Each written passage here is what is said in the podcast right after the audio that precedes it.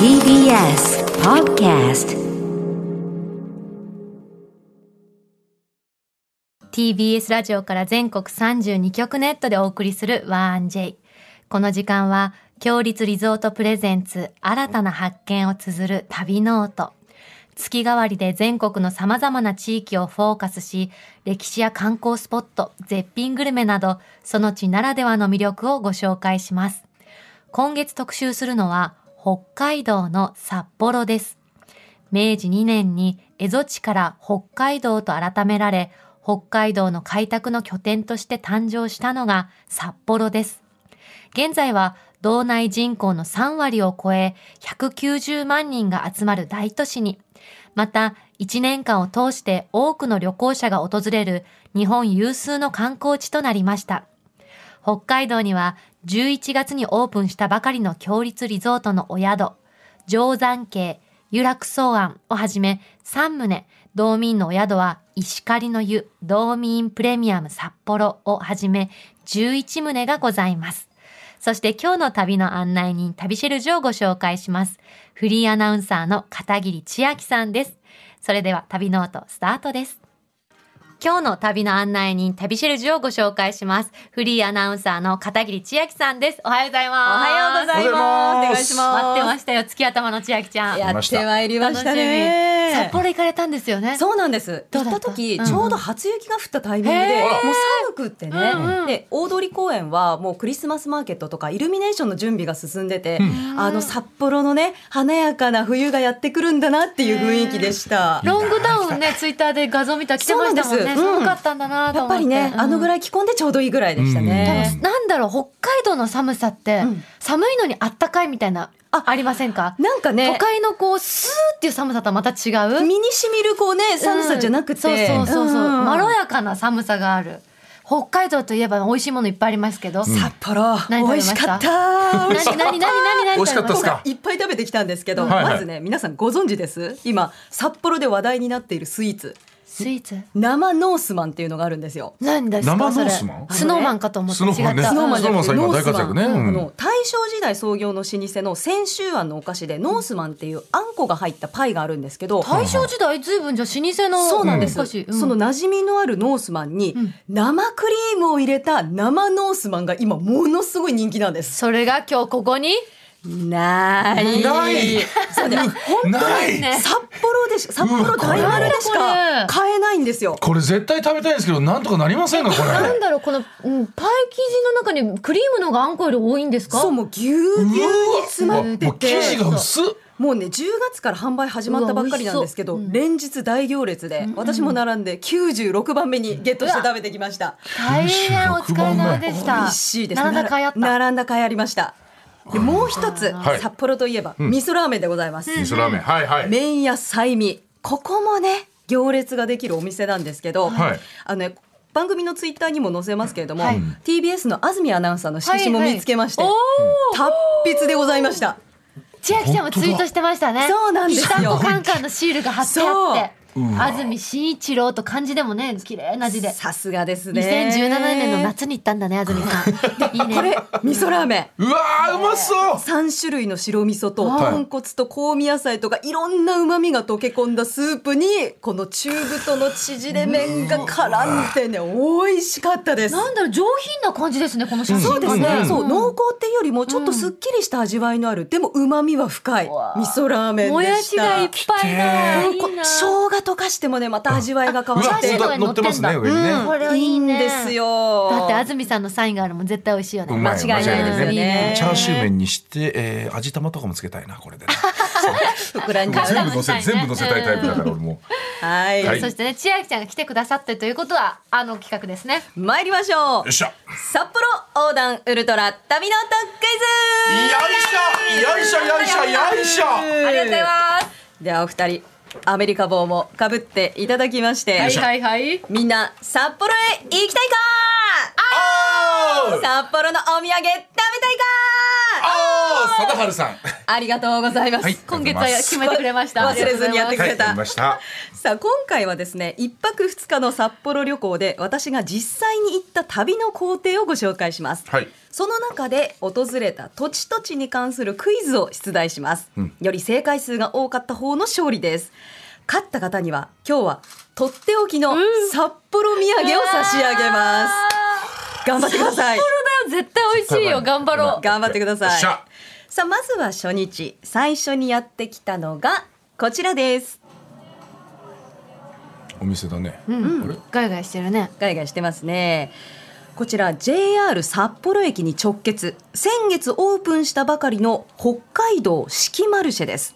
北海道名物とかお土産がたくさん揃う食のセレクトショップなんですねへえ。ここで大人気なのが札幌農学校焼きたてクッキーサンドあんバターです美味しそうだな。これね、お土産に大人気の札幌農学校のミルククッキーっていうのがあるんですけど、うんはいはいはいここはお美味しいですよね店の中でそうクッキーを焼いて、んさらに十勝産の粒あんとバタークリームをその場で実演販売で挟んでもう100%うまいわ。売ってるんですよ。あ、参ったね、参ったね、うまいね。100点で。もうしかもさ焼いてるってことはもう店中がさクッキーのさやば甘いよくて香ばしい匂いが香りがするんですよ。うこわうまいわのねもうたっぷり挟まれたあんことバタークリームがサクサクえのこクれッキ千ーに。秋ちゃんの手元そうなんです。写真うまいね写真うまい写真うまいわ。すごい美味しそう褒められた写真担当お願いしたいね、ワンジェイのね。素晴らしいよやってるんだはい今日もうんうんツイッターで見てください皆さんワンデーツイッターありますかはいらこれもね限定で大人気なんですが、もう一つご紹介したのが、はいはい補定の残儀です。わあ残儀食べなき唐揚ゃ、げねあ、いい音。いい音してますね。残儀。残儀、北海道名物のね、鶏の唐揚げですけれども、この補定の残儀が六七センチぐらいにちこょれなんだよ。ちょっとした握り拳ぐらいの大きさがあるんですよ。なんか肉厚ですねそうなの、ん揚げたてはもう衣がザクザクで生姜醤油に漬け込んだ鶏肉がうわ肉厚でジューシーでねう美味しいんで美す味しそで添えられた酢醤油をかけるとまたさっぱりした味わ醤いにな油ってもかねけちゃうんだ。そうなんです今ねマイクに乗らない声で作家の塩見さんが「うまそう」って言ってたなかなか塩見さん喋んないからねびっくりしたこれ相当ね来てるよ今これ飲んでるトマトジュースと合うんじゃないですか、これ。ではここで1問目のクイズです、はいまずはこの旅の音をお聞きくださいうん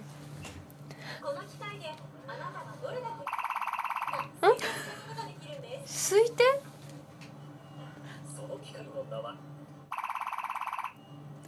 さあ何伏せられていますけれどもこちらは四季マルシェの一角にある機械の音なんですがは手のひらを乗せると、うんあるものを測ってくれる機械なんであす測ってくれるさあ一体何を測ってくれるでしょうか、やっぱりご時世的に体温わー違いますね測るんですよ、測る。そう手のひらから何かを読み取ってくれますあしんちゃんどうぞ指紋。あいいねおー恋愛運の良さ運勢も読み取ってくれる読み取ってくれるのは手の色素です色素さあさあ何を教えてくれるんでしょうか天の、え、手の色素。はいこれからどれだけシミが出てくるか怖い怖いよ怖いな。色素でしょ怖いよだってえ色素。若さうおーいいでもいい線いってえ、ますよいい線、いい、え、今のがいい線なん大ですヒか。ント、はういん食生活に関することです食生活おしんちゃん生活習慣病。おいおいいいねいいですよいいですよいいですよいいですよじゃあ血圧いいですよいいですよ血液。乳酸どんどん成分になってきちゃうねなんだヒントはい 大ヒントいきますはい現代人に足りないと言われているのは何でしょうか現代人。癒し確かにそれもある意味正解優しさ。一文字目合ってるどっちがやややが合ってるって一文字目やですって何野菜。正いや正解ー。いはやいやいや。こちらなんです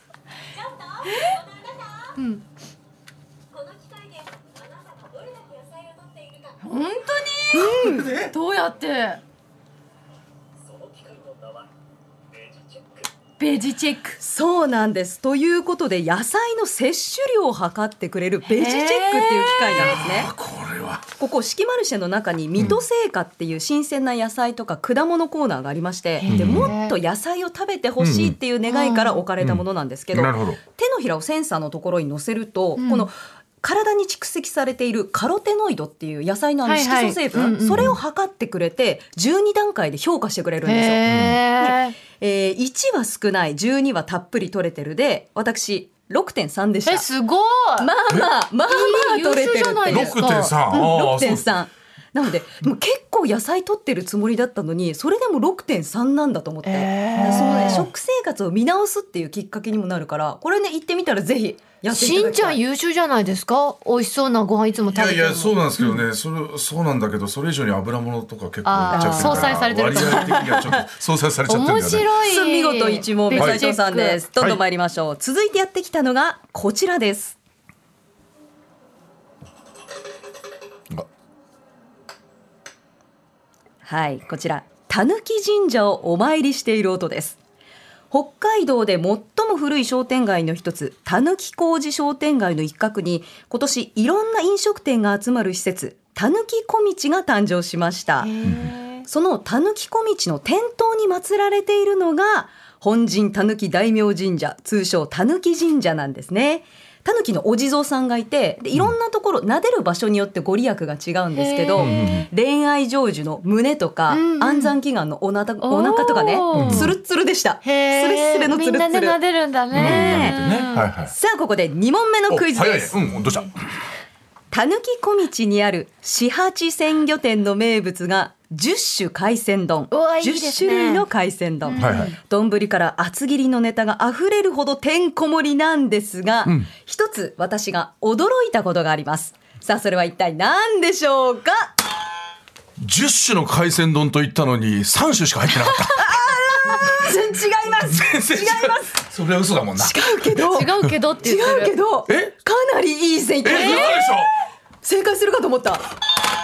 種だけど12種乗ってた。まあ、すなあ、な、な、惜しい、惜しい、あ、正解、正解です。オーケーです。え、ゆうかちゃん正解ょ。っと待って俺ちょっとボケたつもりだったんだけどちょっとボケが分かったのかな十種の海鮮丼なのに、ネタが十四種類載っています。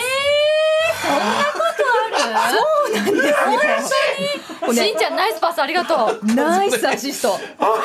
ワールドカップですわ。えどうどういうこと？あのね、てんこ盛りのネタは日替わりで、この日はマグロとかサーモンとかブリとうか、ん見えるだけで13種類載ってたんですけど、食べてたら中からホタテが出てきたん ですよ。結果14種類 い。やしんちゃん見嬉しいなて。オブジェみたいよこれ。もりもりでしあょの下のお椀が見えないから、なんだかわからないぐらい。エビがとこれ取ったにいて。でも14って言っちゃった方がねあれなのにねすごいアーティスティックな盛り付け。ねこれそうなんでかわいいす。さすが鮮魚店がやってるお店だけあっても嬉しいサービスなんですよなるねほ。どネタも新鮮でプリプリで、ズワイガニとかウニとかイクラとか追加トッピングもできて、ウニ美味しかっ最た高。だねこれ濃厚な甘さ、とろっとろ北海道行。美味しかったです。東京から離れ て心の声出ちゃっとたい。うことで、1対1ですね。おー1対1ということですしよんち。ゃんありがとあう。いえい えさあ盛りだくさんで1日目が終了しまして、はいはいはいお宿定山系由楽草庵に泊まりまして2日目です、んうんまだまだ札幌は訪れるところがたくさんあります、はい最初は札幌のシンボル的スポットにやってきま した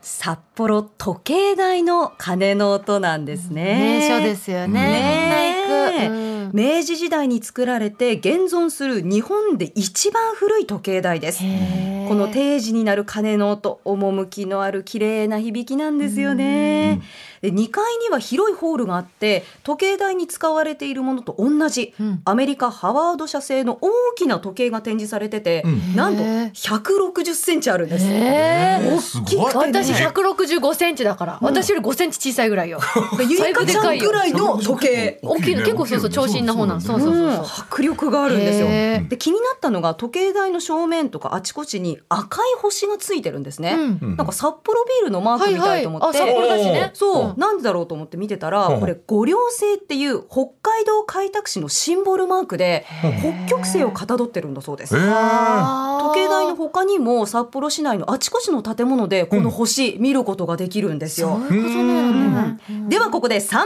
目のクイズです札幌時計台もともとは別の目的で誕生しました、うんさあどんな目的の施設でしょうかはい。公園あ、いいね。違います教会。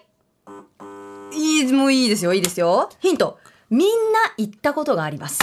みんな学校正解どうして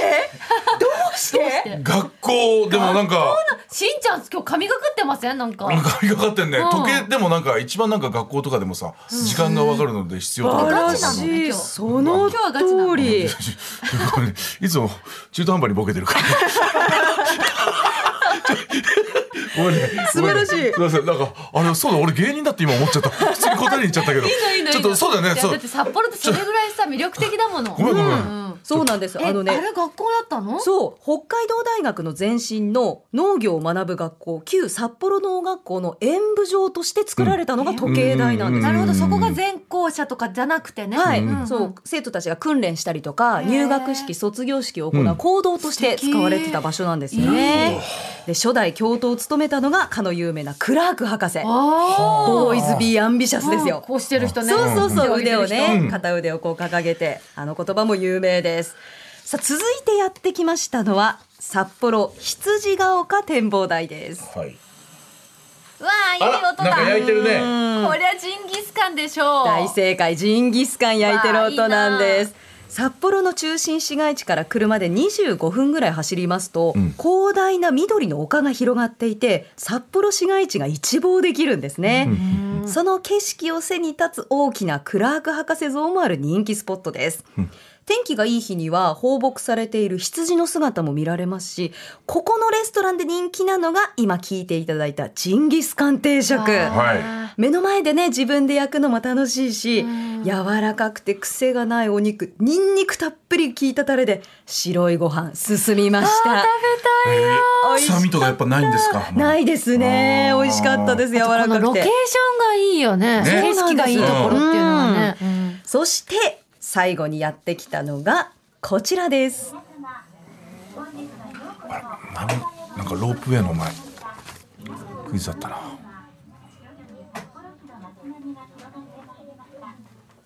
はい札幌藻岩山ロープウェイの車内アナウンスです JR 札幌駅から車で15分のところにある藻岩山標高530メートルでロープウェイとケーブルカーを乗り継いで山頂の展望台まで行けるんですが、そこで見られるのが札幌の夜景なんです絶対綺麗だよ。夜景ってね函館が有名ですけどイメージですうんうん札幌もね綺麗なんですよ。ええ。こう日本新三大夜景、ん札幌と長崎と北九州この一つに選ばれるぐらい綺麗であ暗くなるにつれて光の揺らめきがこうキラキラキラって揺れてねあーすごく綺麗ではい。札幌の夜景ってオレンジがかっててあったかい感じの雰囲気なんです。ーそれをえさー寒い札幌で見るっていうのがいいですね。そうなんですようん空気が冷たいからまた夜景も生えてうんとっても綺麗でしたではここで最後のクイズです しゃ。藻岩山のロープウェイは昭和33年1985年に運転を始めましたが当時は8人乗りの小さなゴンドラでした、うんその後ある出来事がきっかけで今と同じ最大60人乗りの大きなものになりましたさあその出来事とは一体何だったでしょうか ちょっと大きめの人が乗って動かなかった。ガリバー的な人が乗ってねあれあの100人乗っても大丈夫のあれがありましたよね。あの CM が流れてからちょっと刺激を受けて60人ぐらいいっちゃおうって気持ちになった。稲葉は関係ありませんみんな罰が早いな。 ヒント人がたくさんやってきた出来事です札幌雪まつり。よしいいですよ違います雪祭りは1950年からスタートしたんですあがあ、もっと早かっそた。の最低だ。札幌まで合ってる合ってまっすて言ってるよ。札幌ビール。すごいサブからものすごい笑い声が聞こえる札幌ビールさ札幌ビールきっかけにそうそう札幌で今思いつく想像しかなかった え札札幌幌といえば雪雪そして雪祭りのようにたくさんの人が来るイベントゆなんかあったっけうん鳴らしちゃったごめんなさい札幌競馬場札幌記念 G2 そのそのその線いいですよ大ヒント大ヒントスポーツの祭典です札幌スポーツの祭典はい札幌はい札幌オリンピック正解おおゆいこちゃん大正すごい解札幌オリンピックがきっかけだったんですあ斉藤さんが頭抱えてる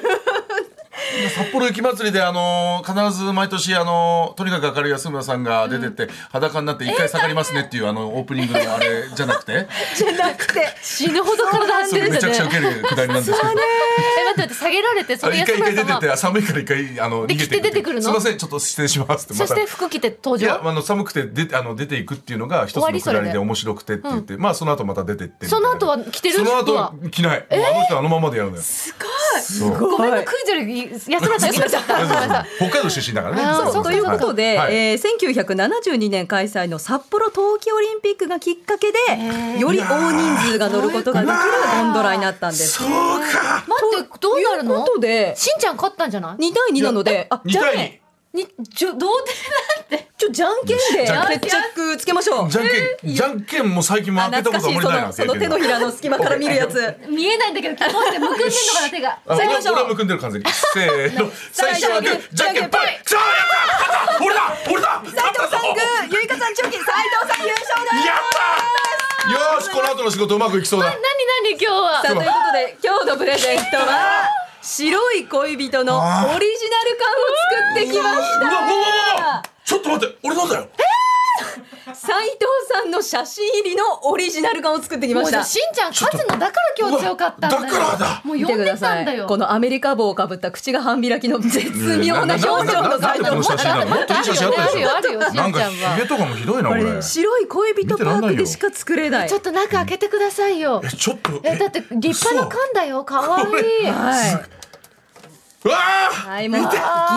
り詰まっており大ま好すきですよ白い恋人ホワイトチョコバージョンとブラックチョコバージョンとぎっしり詰まっておりますいやーいこいれね。は嬉しいホなワイトがさ三四分の三占めてっていうのは分かってくれてるよね。やっぱさすがりホワイトそう食ねべたいですよね。そうだねけどチョコもちょっと行きたいから一列あって。そうなんですよいいわいいわ食べるんですか。お一つどうぞいいですかどうぞ。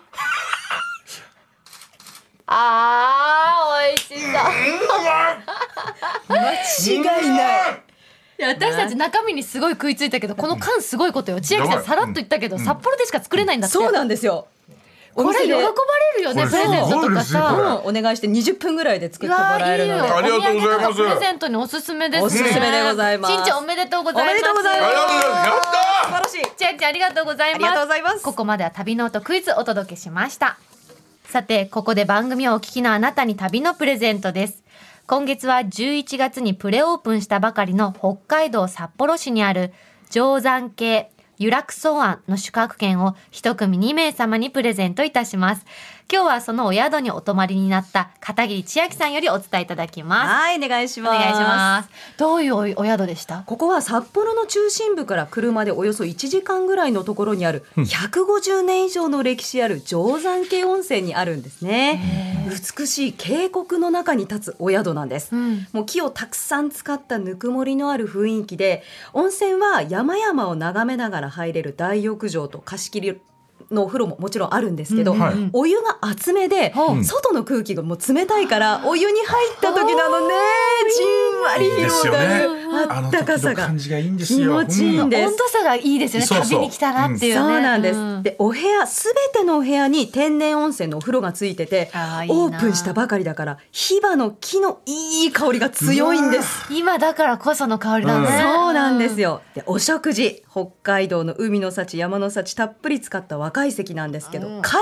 鍋がねうん。えー、鍋。タラバガニとズワイガニとキンキホタテも入った贅沢な海鮮鍋でいいなお出汁にお味噌とバターを溶かして食べるのがねいいんですよもうしんちゃんグッときちゃうね。美味しかったたまんないねうんリラクソはゆっくりくつろげておすすめですそんな定山渓由楽草庵の宿泊券を一組2名様にプレゼントいたします。ご希望の方はインターネットで TBS ラジオ公式サイト内旅ノートのページにプレゼント応募フォームがありますのでそこから必要事項をご記入の上ご応募ください締め切りは来年1月8日日曜日までとなっておりますたくさんご応募お待ちしておりますなお当選者の発表は発送をもって返させていただきますここで強立リゾートからのお知らせです。函館への旅行は、ぜひ強立リゾートをご検討ください。函館空港より車でおよそ20分、ベイエリアに位置するラビスタ函館ベイ。